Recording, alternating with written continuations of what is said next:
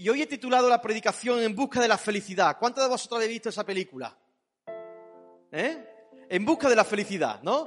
Una película que, por cierto, está basada en hechos reales. No sé si a ti te gusta la película de hechos reales, pero yo creo que a mí me, son de las que más me gustan.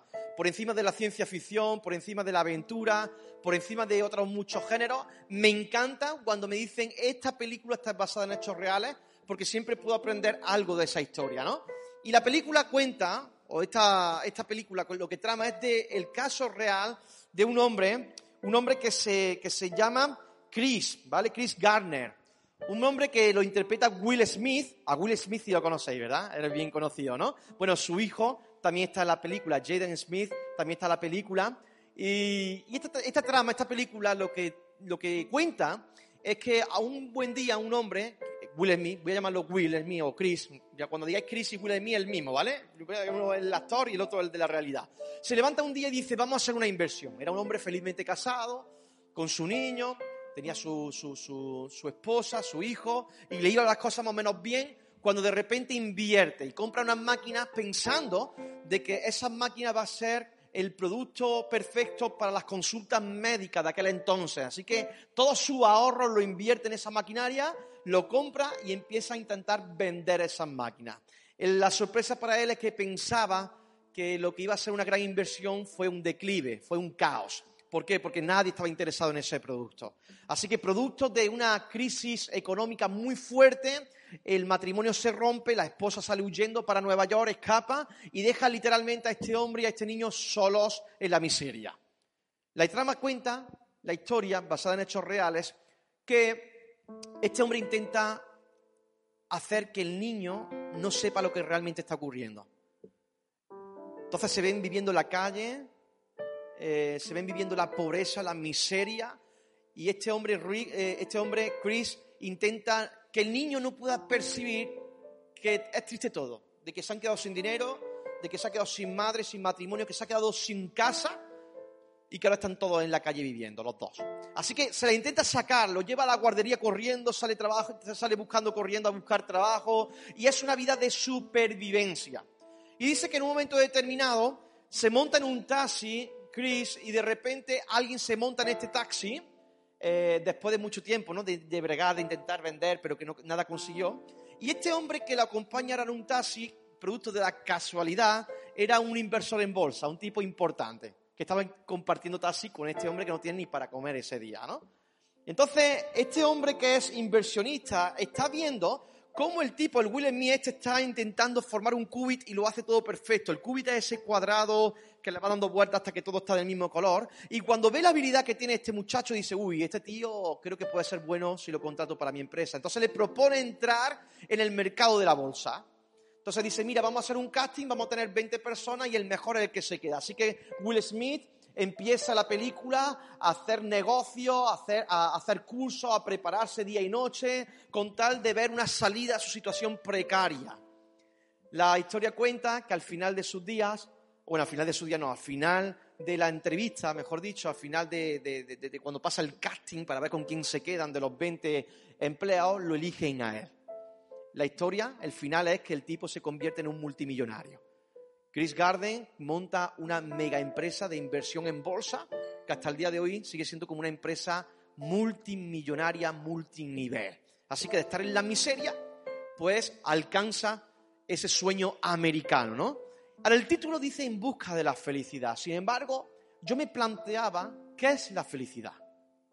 ¿Qué es ser un ser feliz? Por así decirlo. Porque pareciera como que la felicidad está regida porque llegas a un nivel económico y parece como que eso te da valor y al final puedas ser happy. Sin embargo, lo que a mí me dice la historia, los casos que nosotros vemos diarios, es que el dinero no necesariamente te hace feliz a nadie, te hace la vida más cómoda, o no. Porque a veces tener excesivo dinero te complica la vida, te complica la vida, ¿no? Así que vamos a hablar hoy acerca del contentamiento. Y este es un tema que lo he preparado durante mucho tiempo, bueno, tres semanas antes de que predicara la semana pasada ya tenía esta pendiente porque Dios empezó a hablarme en el corazón sobre el contentamiento. Y el Señor me decía, habla a mi iglesia sobre el contentamiento. Entonces yo quiero hoy hablarte de parte del corazón de Dios porque entiendo de que hay personas que no están satisfechas con sus propias vidas o que no están contentas con sus propias vidas. Y lo vamos a sacar todo desde el ámbito eh, de, la epístola, de las epístolas paulinas de Pablo, una persona que podemos aprender muchísimo de él, pero vamos a dar varios consejos que el hermano Pablo, que escribió en diferentes cartas, epístolas paulinas, nos da en el día de hoy. Pero ¿qué es el contentamiento? Para empezar. El contentamiento tiene que ver con la aceptación de cualquier momento que te tocó vivir. Es decir, no tiene nada que ver con si tienes más o tienes menos. No tiene nada que ver con que si la vida te va bien o te va mal. Tiene que ver con aceptar el tipo de vida que te ha tocado vivir ahora, sea cual sea la situación, sea cual sea el momento. ¿Eso se puede? Se puede. Si se enseña. Y ahora vamos a hablar cómo hacerlo. Pero yo creo más que nunca de que Dios quiere que los cristianos estemos contentos. Eso no significa que tú no aspires a algo más. O sea, no tiene nada que ver el contentamiento con la aspiración a ir a más, a poder también desarrollar actitudes que te lleven a otros niveles en la vida. Ahora, el contentamiento tiene que ver con una actitud de decir, entiendo lo que estoy pasando, aunque no me guste, lo comprendo y lo acepto.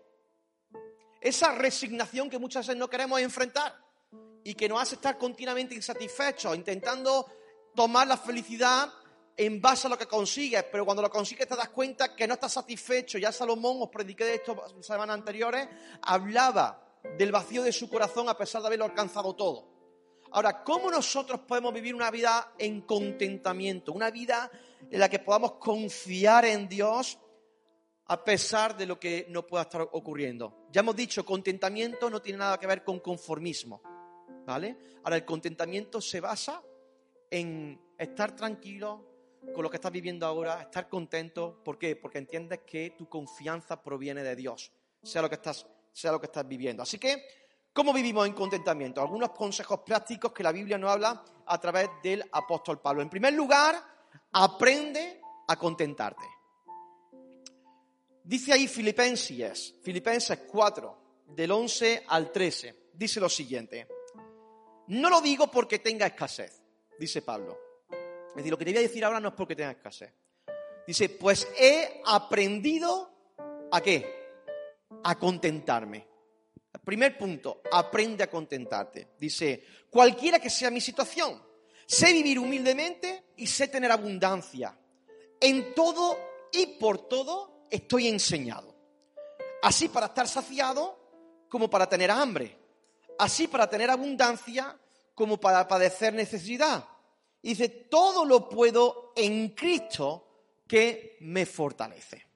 Tienes que aprender a contentarte. Al igual que en tu vida desarrollas destrezas que las has aprendido porque te has puesto a, ello, tienes que entender que el contentamiento no viene simplemente porque un día te levantas y dices, estoy contento. No, tienes que aprender a contentarte tienes que aprender, es una, un ejercicio de vida. Es ponerte frente al espejo y decir, aunque tengas muchos michelos, estoy contento.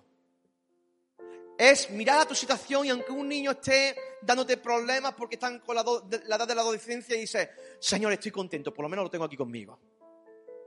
Es entender de que a lo mejor te falla un riñón, pero dices, Señor, estoy contento porque no estoy bajo tierra, como otros están.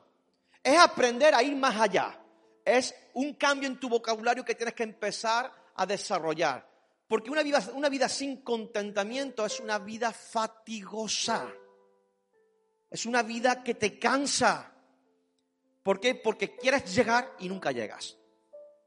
Sin embargo, cuando tú aprendes a vivir en el contentamiento, tú puedes confiar en Dios porque entiendes que Dios tiene control de tu vida y de todos los acontecimientos que te ocurran. Por eso la, parte de la final es muy importante. Todo lo puedo en Cristo. Es en Cristo donde podemos estar contentos. Es en Cristo donde podemos recibir fuerza. Es en Cristo donde podemos tener esperanza. Es en Cristo donde yo puedo percibir de que mi vida está en manos de Dios, en control de Dios. No es en mi fuerza, no es en la fuerza de mi padre, de mi madre, de mi amigo, de mi empresa. Es en Cristo que yo puedo tener contentamiento pero tienes que aprender a contentarte. Repito, Contentarte no es conformismo. Yo estoy contento con la vida que Dios me ha dado. Ahora no estoy conforme. Quiero ir a más. ¿Por qué? Porque creo que Dios ha puesto más potencial en mí, igual que tú. Tú puedes estar contento con el tipo de vida que Dios te ha dado, pero tienes que ir también saliendo del conformismo, porque el conformismo es número uno, enemigo número uno de lo que Dios quiere hacer con tu vida.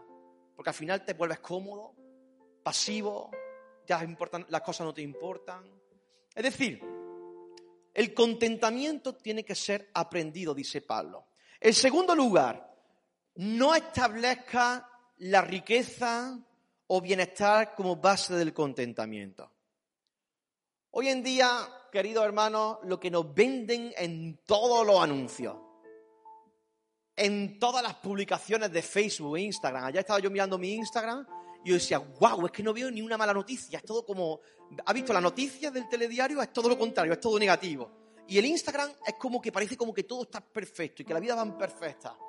Pero hay muchas personas que intentan establecer la riqueza o el bienestar como base del estar contento.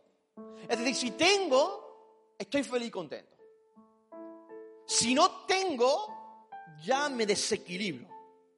No sé si tú has pasado por esto. A mí me ha pasado de momentos de, mucha vulnerabilidad en diferentes áreas de, mi vida, donde he pegado un bajonazo porque no he visto de que soy bendecido. ¿Por qué? Porque cuando tú tienes... Cuando tú, o cuando tú quieres alcanzar algo, si no lo alcanzas te quedas por debajo, pues pareciera como que nuestra vida no tiene valor y nos hemos equivocado. Basar el contentamiento de tu vida porque tengas un buen iPhone, o porque tengas un buen teléfono, o porque tengas un buen coche, o porque tengas la, la cartera llena, es basar tu vida en cosas que no son verdad. Y jóvenes, os quiero decir esto. No te pienses que porque tengas mucho dinero algún día te vas a ser feliz y contento. Créeme que yo tengo amigos muy adinerados que son muy miserables, o mejor dicho, muy infelices. Y los conozco por nombre y hablo con ellos y sienten vacío. ¿Por qué? Porque eso no te da contentamiento. Eso simplemente te facilita algunas cosas. Es cierto, tener un coche pues te facilita no tener que ir a 47 grados en verano por Córdoba. Ahora, el contentamiento nunca puede estar basado en tu riqueza o en tu bienestar. Dice Pablo, sé vivir humildemente y sé tener abundancia. En todo y por todo estoy enseñado. Dice, así para estar saciado como para tener hambre, así para tener abundancia como para padecer necesidad. Dios no nos ha prometido tener riqueza en esta tierra. A mí me molesta muchísimo esa teología de la prosperidad, donde los predicadores salen diciendo, si no tienes dinero es porque estás en pecado, o si, tú, no tienes dinero es porque tú no eres santo. Es una doctrina de demonio, hermano. Pablo, un hombre de Dios, dice, mira, yo sé vivir en la riqueza y en la pobreza. Yo no necesito tener mucho dinero para estar contento, y de hecho lo vemos porque está escribiendo desde la prisión. Dice, yo no estoy contento cuando tengo más o menos. Yo he aprendido a vivir con lo que tengo. Si tengo mucho, genial. Y si tengo poco, también genial. Decir, mi felicidad, mi contentamiento no está en las riquezas, pero hoy pudiera parecer como que si tienes pasta, eres alguien importante. Y si no tienes pasta, parece insignificante. Y déjame decirte, el mundo se mueve así. Según tienes, según vale. Pero nosotros los cristianos nos movemos así. Porque sabemos, por lo que dicen los textos bíblicos, que la fortaleza de una persona no es lo que tiene, sino a quien tiene en su corazón. A quien tiene en su corazón. Cristo es nuestra riqueza. Cristo el que da contentamiento. Si tienes a Cristo, hay una canción que dice, si te tengo a ti, lo tengo todo mi anhelo, mi deseo es estar contigo. Si lo tienes a Cristo, lo tienes todo. Pablo era un hombre que estaba contento a pesar de, de vivir momentos muy complicados en prisión. Estaba viviendo escasez. No es como las prisiones de hoy en día, que te ponen primer plato, segundo plato, el pan, la piscina, ahora mismo está cerrada la piscina de Alcolea, ¿verdad? No una prisión de aquel entonces. La prisión de aquel entonces era, y más Pablo, que era al final de todo. Al final de la prisión, sin rejilla, con malos olores, echándote ahí porquería al suelo para que te la comas, maltratándola. Y Pablo dice, ¿sabes qué? Yo sé vivir contento. Teniendo o no teniendo, teniendo más o tenemos menos. Así que no pongas, no establezca el dinero, el bienestar como base del contentamiento, porque si no, continuamente va a ser una persona inestable. Porque tienes más y mañana tienes menos. Hoy te entra más mañana te, entra menos. No sé cuántos pueden dar fe de esto. O sea, es así. No pongas tu contentamiento en el dinero ni en el bienestar. Algunas personas ponen su, su contentamiento en el bienestar. Y cuando a lo mejor caen presa de, una enfermedad, pues dejan de estar felices, porque no, no, entendieron de que también la, enfermedad es parte de la vida del ser humano. Primero no lo asocian. A veces, muchas veces yo digo, ¿hasta cuándo vamos a entender de que también llegará eso? Cuando antes lo aprendamos, antes lo enfrentamos. Y es parte de la vida. En tercer lugar, hemos dicho, primero, Hemos dicho, aprende a contentarte. Segundo, no establezca la riqueza o bienestar como base del contentamiento. En tercer lugar, no seas avaricioso. Dice 1 de Timoteo 6:10. Pero gran ganancia es la piedad, ¿vale? O sea, Ganancia, pero gran ganancia la piedad acompañada de contentamiento. Es decir, si tú eres una persona piadosa y además lo acompañas con, con, contentamiento, eso es una gran ganancia que has establecido sobre tu vida. ¿Vale? Dice, porque nada hemos traído a este mundo y sin nada, y sin duda nada podremos sacar. ¿Cómo viniste tú aquí a esta tierra? Sin nada, ¿no? Tu madre te dio a luz y ¿cómo saliste? Sin nada. ¿Y cómo te vas, según el texto? Sin nada. Dice, así que teniendo sustento y abrigo, estemos contentos. Contentamiento otra vez. Estamos contentos con esto.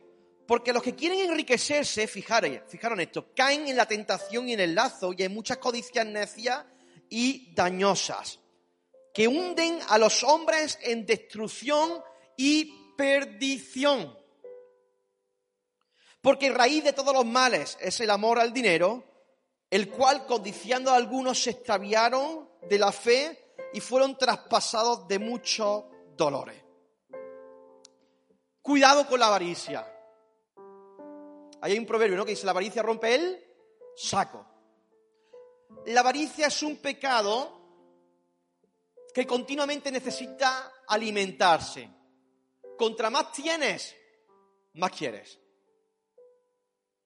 Contra más tienes, más quieres, nunca estás conforme. O sea, si tienes cuatro porque no te sirven cuatro, quiero seis. Cuando tienes seis porque quiero diez. Cuando quieres diez porque quiero cuarenta. Cuando tengo cuarenta porque quiero un mejor empleo. Y la avaricia al final crea un desastre en tu propia vida que eres capaz de romper relaciones, amistades, quebrar tu propia salud, el afán, el estrés, la ansiedad empiezan a ser parte de tu vida porque quieres más, más y más y eso no para. Tienes que aprender a contentarte. Dice la palabra del Señor que raíz de todos los males es el amor al dinero. Ojo, tener dinero no es malo, ¿eh? Tener dinero no es malo. Lo que es malo es amar al dinero. Tú puedes ser una persona multimillonaria, pero no amar al dinero. O tú puedes ser una persona que gane muy poco, pero eres un avaro, porque amas el dinero. Viceversa también. Puedes ser una persona que tenga poco dinero, y ser una persona libre y puedas ser una persona que tenga muchísimo dinero y que seas avaro. ¿Por qué? Porque la avaricia no tiene nada que ver con que si tienes mucho tienes poco, tiene que ver con el amor hacia eso.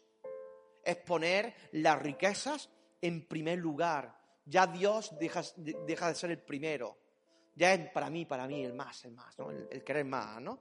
Y dice que el final de todo esto, si pones tu mirada en ese tipo de cuestiones, es que Puedes incluso hasta negar la fe, dice la palabra del Señor. Y aparte de eso dice que pueden hacerte hundir. Dice, hunden a los hombres en destrucción y en perdición. La avaricia te puede acabar contigo. Te hunden. Aprende a contentarte con lo que Dios te ha dado. No establezcas tu meta en más, más, más, más, porque va a acabar, te va a, va a acabar quemado, quemada. Y esto no es un nivel de vida. O sea, esto los avariciosos no, no son personas que tienen mucho, que tienen poco, es una actitud del corazón. Entonces volvemos al punto número uno, aprende a contentarte. Aprende a contentarte con lo que Dios te ha dado. Tú puedes decir, claro, Antonio, lo, mismo tú, puedes, tú estás contento porque vives mejor que yo. Tú qué sabes los compromisos que yo tengo o no tengo. un hermano me decía, Antonio no es más rico el que más tiene, sino el que menos necesita. ¿No? Antonio, tú dices eso porque tú no estás pasando por la, la enfermedad que yo estoy pasando, ¿no?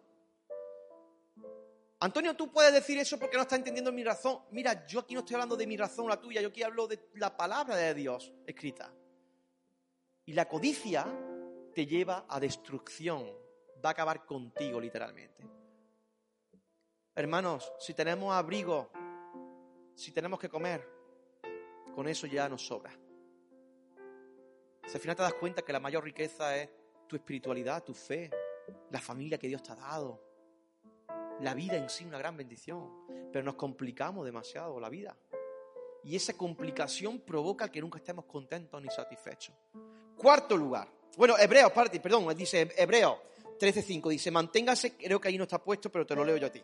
Manténgase libres del amor al dinero y conténtense con lo que tienen, porque Dios ha dicho, nunca te dejaré y jamás te abandonaré. Y qué bonito es eso, ¿no? Saber que yo puedo estar contento porque Dios me acompaña y Dios no me abandona. Dice por ahí otro versículo de la Biblia, dice, aunque tu padre, tu madre te abandonara, yo con todo no te dejaré. Qué bonito. Que los padres podemos fallar, de que yo puedo fallarle a mi hijo el día de mañana. Que qué bonito es saber que Dios está con nosotros y que Él no nos desampara y que Él no nos abandona, ¿no? Cuarto consejo, pon tu confianza plena en la soberanía de Dios. Romanos 8, 28 dice lo siguiente. Y sabemos que a los que aman a Dios, todas las cosas les ayuda bien. ¿Cuántas cosas? Todas. Dice, esto es a los que conforme a su propósito son llamados. ¿Sabes que Dios te escogió a ti? Dijo, dijo, Jesús, vosotros no me escogisteis a mí, sino que yo escogí primero. Yo no, yo no creo la predestinación, ¿vale? No creo que Dios vaya escogiendo a, ti sí, a ti no, a ti. Yo creo que Dios escogió a todo el mundo y vino por todo el mundo. Y amó a todo el mundo y se, entregó por todo el mundo. ¿No? Por ahí hay algunos que dicen que Dios simplemente escogió a algunos, ¿no?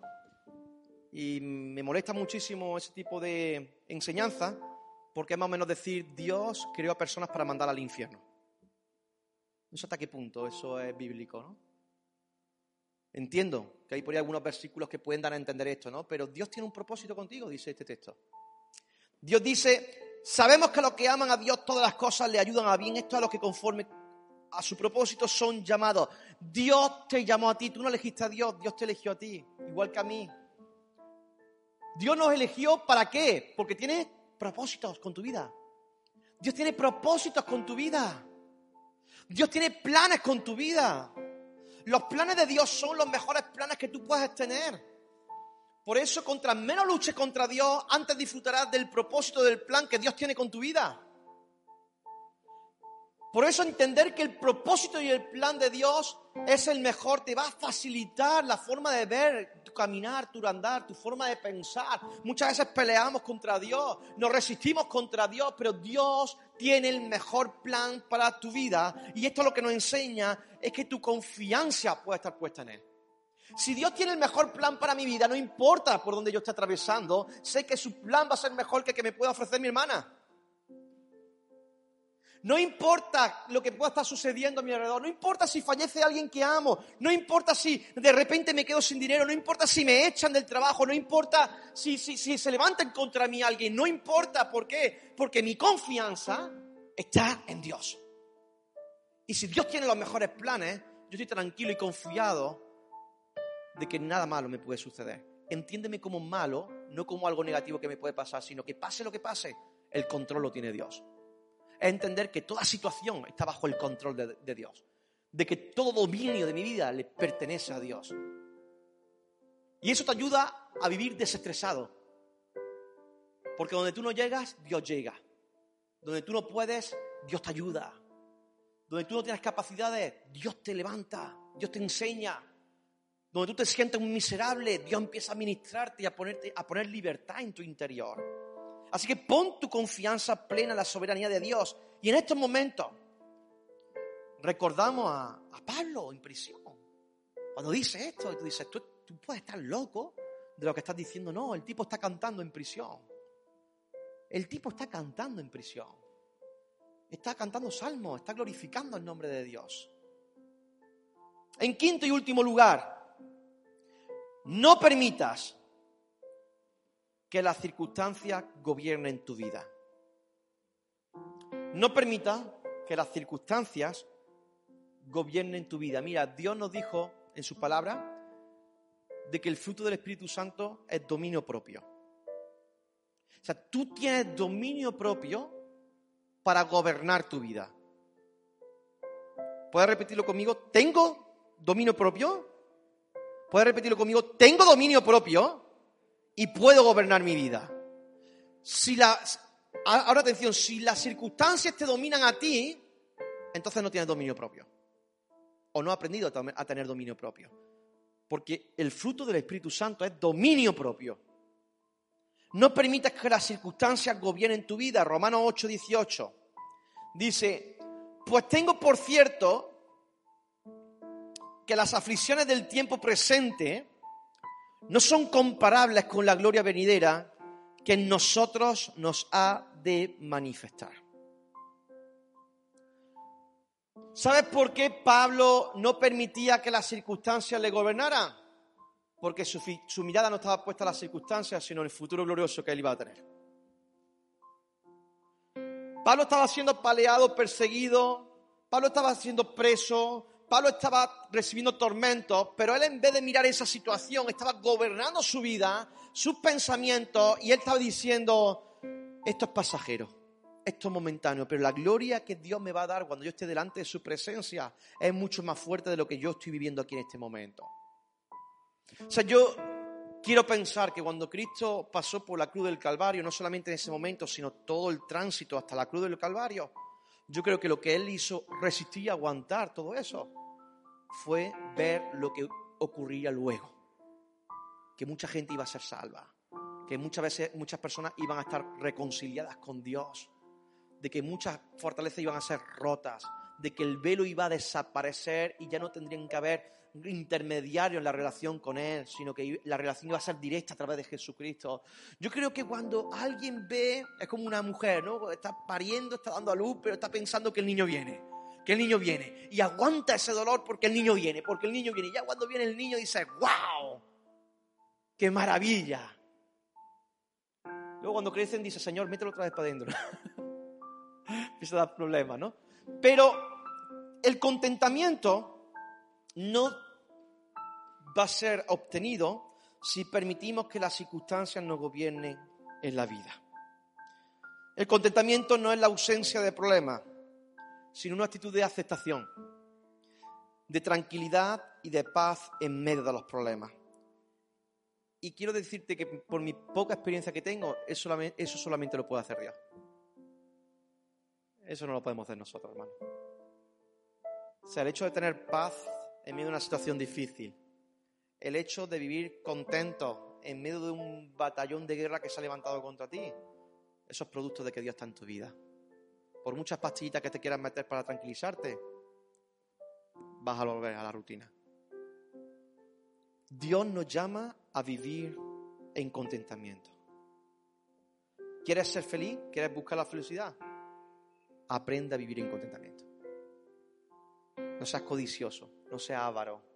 Aprende a contentarte. Aprende a que tú puedes gobernar tu vida y no las circunstancias te gobiernan a ti. Establece metas. Empieza a tener confianza plena en Dios. Cuando te ocurre algo malo, estoy contento, Señor. No sé lo que está pasando aquí, no sé por qué ocurre todo esto, no sé por qué me vino todo esto. Pero yo confío de que tú plan, tu llamado, tu propósito es mucho más fuerte. Y creo en eso firmemente. Aprende a contentarte. O aprendamos a contentarme, porque aquí también me meto yo, evidentemente. ¿Cuántos piensan de que sería bueno iniciar una, una nueva vida basada en el contentamiento?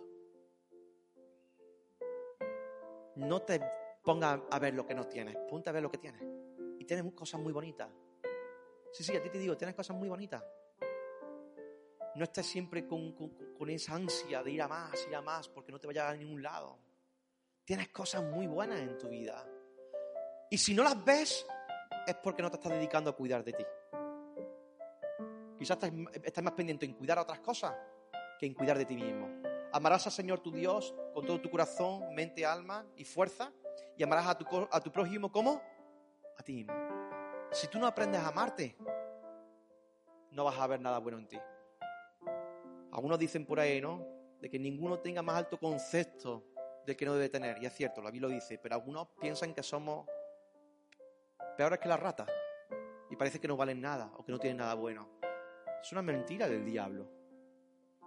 Aprende a cuidar de ti.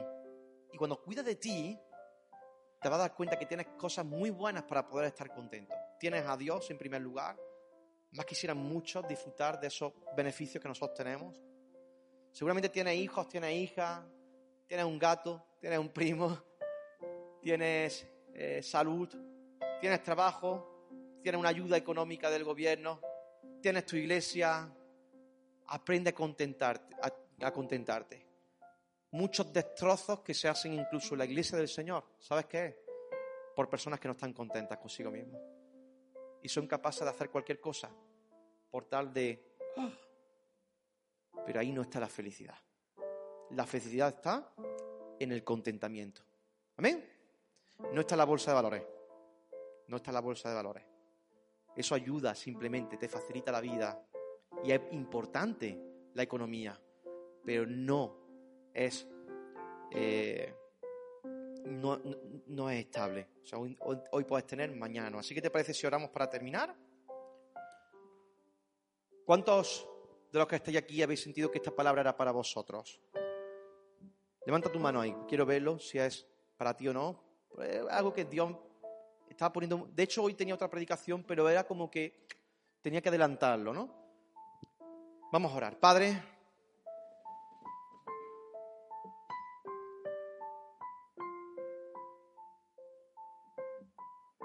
Enséñanos a contentarnos. Hay tantos motivos por los cuales podemos estar contentos. Te pido que si no los vemos, Señor, nos ayudes a verlos, porque tú no dejas de bendecirnos cada día. Señor, te has empecinado, Dios mío, has hecho una maestría en bendecir a tu Hijo, Dios. Eres el doctor de la bondad sobre nosotros. No has colmado, dice tu salmo, de bien y de misericordia, Dios. ¿Cómo no vamos a estar contentos con lo que tenemos? Señor, lo contrario de agradecido es desagradecido. Y yo te quiero dar gracias por lo que tú me has dado. Me has dado un padre, un padre bueno, una madre buena, un hermano y una hermana increíbles, buenos los dos. Me ha dado una esposa, Señor. Me ha dado un hijo. Me sacaste del alcohol, de la miseria, Dios mío. Me entregaste un llamado, Dios mío. ¿Cómo no voy a ser bueno? ¿Cómo no voy a estar contento contigo, Dios mío? ¿Cómo no voy a estar contento, Dios mío? Pero si faltara mañana algo de eso, seguiría estando contento porque lo más importante es que tú estás conmigo, tú estás con nosotros. Señor, abre el corazón de mi hermano y mis hermanas para que podamos tener un cambio de actitud en la vida y podamos agradecerte cada día las cosas bonitas que tú has hecho con nosotros, las que tú haces y que podamos vivir en quietud, en tranquilidad, en paz, sabiendo que tú tienes control de todas las cosas. Sí, Señor, de todas las cosas. Ayúdanos a aprender a gobernar nuestras vidas a tal punto de que las circunstancias no nos gobiernan a nosotros. Y ayúdanos en momentos difíciles a estar contentos. En el nombre del Padre, del Hijo y del Espíritu Santo.